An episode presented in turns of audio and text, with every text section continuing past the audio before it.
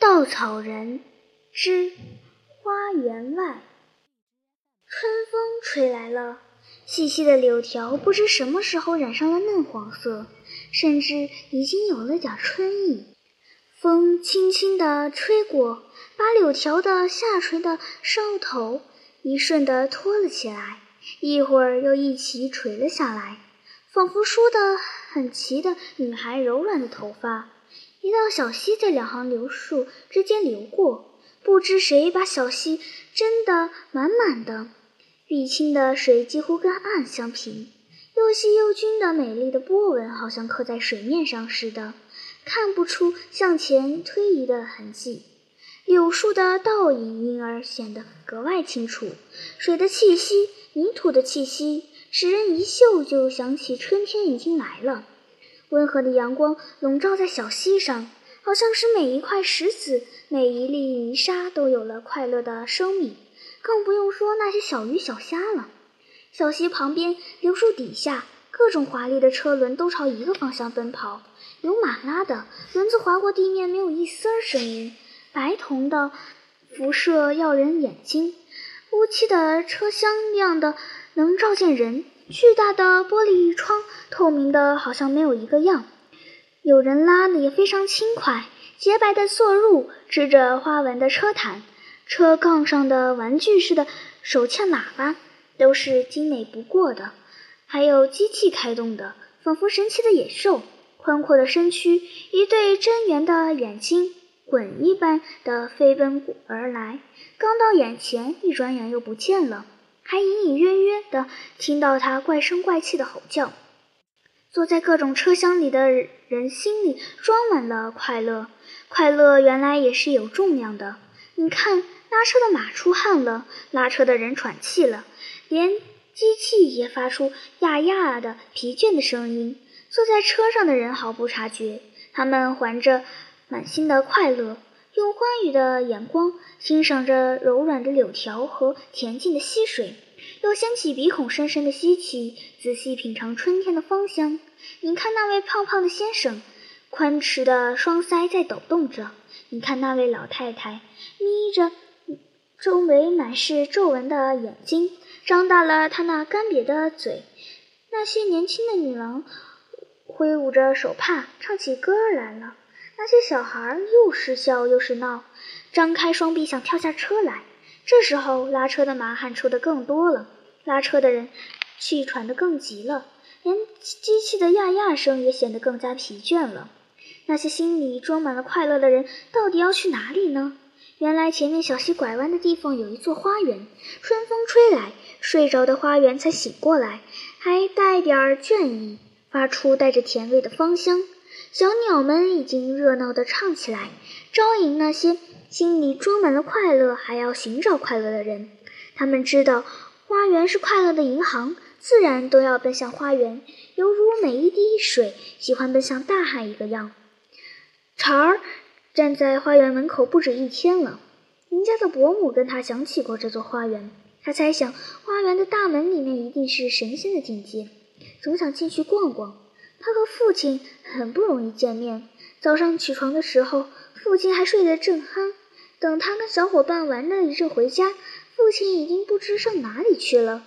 直到晚上，他眼皮发沉了还不见回来，所以他只好跟母亲说：“母亲老给人家洗衣服，青布围裙老是湿漉漉的，十个手指让水泡得又白又肿。”他听长儿说要去逛花园，就发怒说：“花园！”你配逛花园？他不往下说，继续搓手中的衣服，肥皂沫不断地向四周飞溅。长儿不敢再说什么，可是他实在不明白母亲的话，为什么他不配逛花园？那么谁才配逛花园呢？林家的伯母从来没有说过。长儿以为除了林家的伯母，再没有懂得道理的人了。他没有说过，别人也就不会知道。长儿只好把疑问默默地藏在心里，只好睡他的觉，做他的梦。他的一双脚仿佛有魔法似的，不知不觉把他的身子载到了花园门口。又阔又大的门敞开着，望进去，只见密密层层的深绿的、浅绿的树。他跟树林之间没有东西挡着，他不见别的人，他飞奔过去，跑得比平时快，跳得比平时高。忽然，他的身子让什么给绊住了，再使劲也摆脱不了。只听得有人大喝一声：“跟谁一块来的？”他才发觉身后站着一个大汉，他的肩膀就让这个大汉给抓住了。那只又粗又大的手，好像给他捆上了几根绳子，捆得他胳膊都发麻了。茶儿心里害怕，不知怎么回答才好，瞪了一双眼睛。大汉摇晃着他的肩膀说：“我在问你呢，你跟谁一块来的？”茶儿说：“我我自己一个人来的。”大汉听着笑了一笑。脸色显得更加可怕。他说：“先一个人来的，买了票子再进去。”我不要买票子，只要到花园里去逛一逛。茶儿一边说，一边想脱身跑。大汉发怒了，眼睛射出凶光。原来只是鼻子发红，现在整个脸都涨红了。他大声说：“小流氓，不出钱想挂花园，给我滚！”大汉使劲一推，长儿摇摇晃晃倒退了几步，一跤坐在地上，两手向后撑出了身子，坐在门口歇息的车夫看着都狂笑起来。长儿听见笑声，才发觉花园门口停着这许多车辆，坐着这许多人，他难为情极了，慢慢的爬起来，装作没事儿一个样，看到别人都不注意他了，才飞快的溜走了。回到家里，母亲还在洗他的衣服，茶儿也不跟母亲说什么。仙境似的花园系着茶儿的心，长儿老待在家里实在太乏味，又出门去逛。他没打算到哪里去，可是两条腿不像往日捉迷藏的树林里去，也不像往日滚铁环的空场走去，偏偏又来到了花园门口。茶儿在这儿吃过亏。不敢一直往这里直奔。那个大汉坐在门旁的小屋里呢，他在门外悄悄地走来走去，有时候躲在人力车的背后，有时候爬上马车背面的小凳子，有时候放大了胆，走到花园门口向里面张望。马车和人力车一辆接一辆离去，到最后一辆也不剩了。天已经黑了下来，花园里已经什么也望不见了。大汉的屋里放出一星灯光。这时候，茶儿只好回家去了。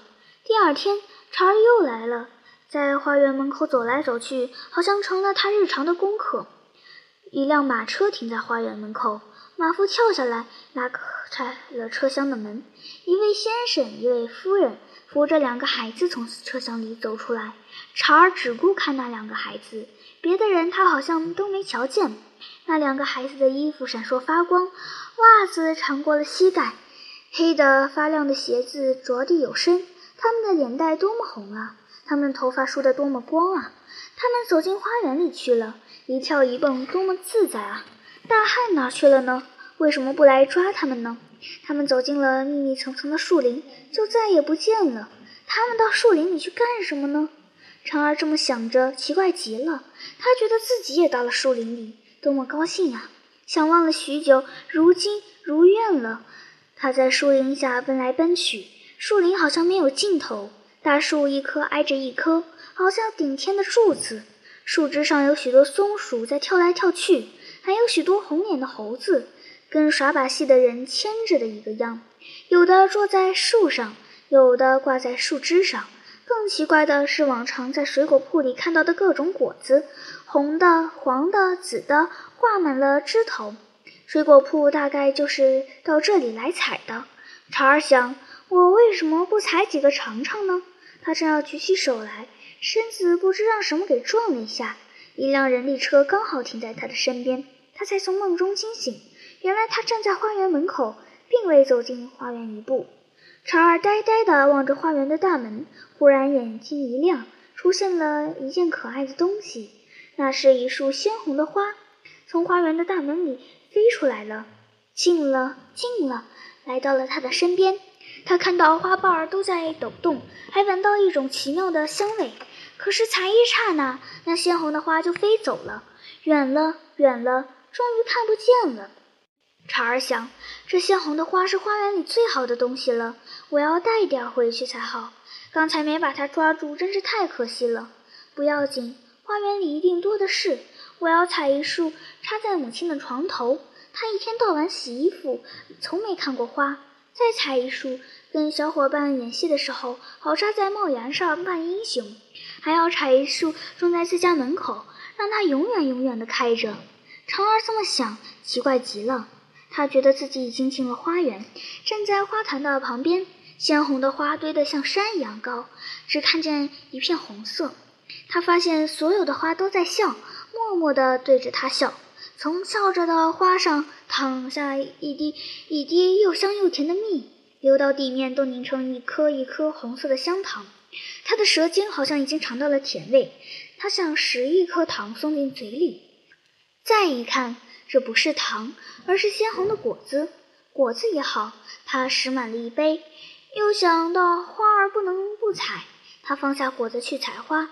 一只半开的，正好插在母亲的床头，他采了拢在怀里；一只比较小的，正好扎在帽檐上，他采了摘进口袋里；一只挺茂盛，正好种在自家的门前。他举手正要采，忽然嘟嘟一声，汽车的吼叫声把他唤醒了。原来他还在花园门口，并没走进花园一步。茶儿多么懊恼啊！香糖不见了，果子不见了，只有舌尖上好像还留着甜味。他向花园的大门里望去，依旧是密密层层的深绿兼着浅绿的树林。他听到树林里传出美妙的音乐，鼓的声音挺清脆，好像打滚似的；喇叭的声音挺洪亮，好像长鸣似的。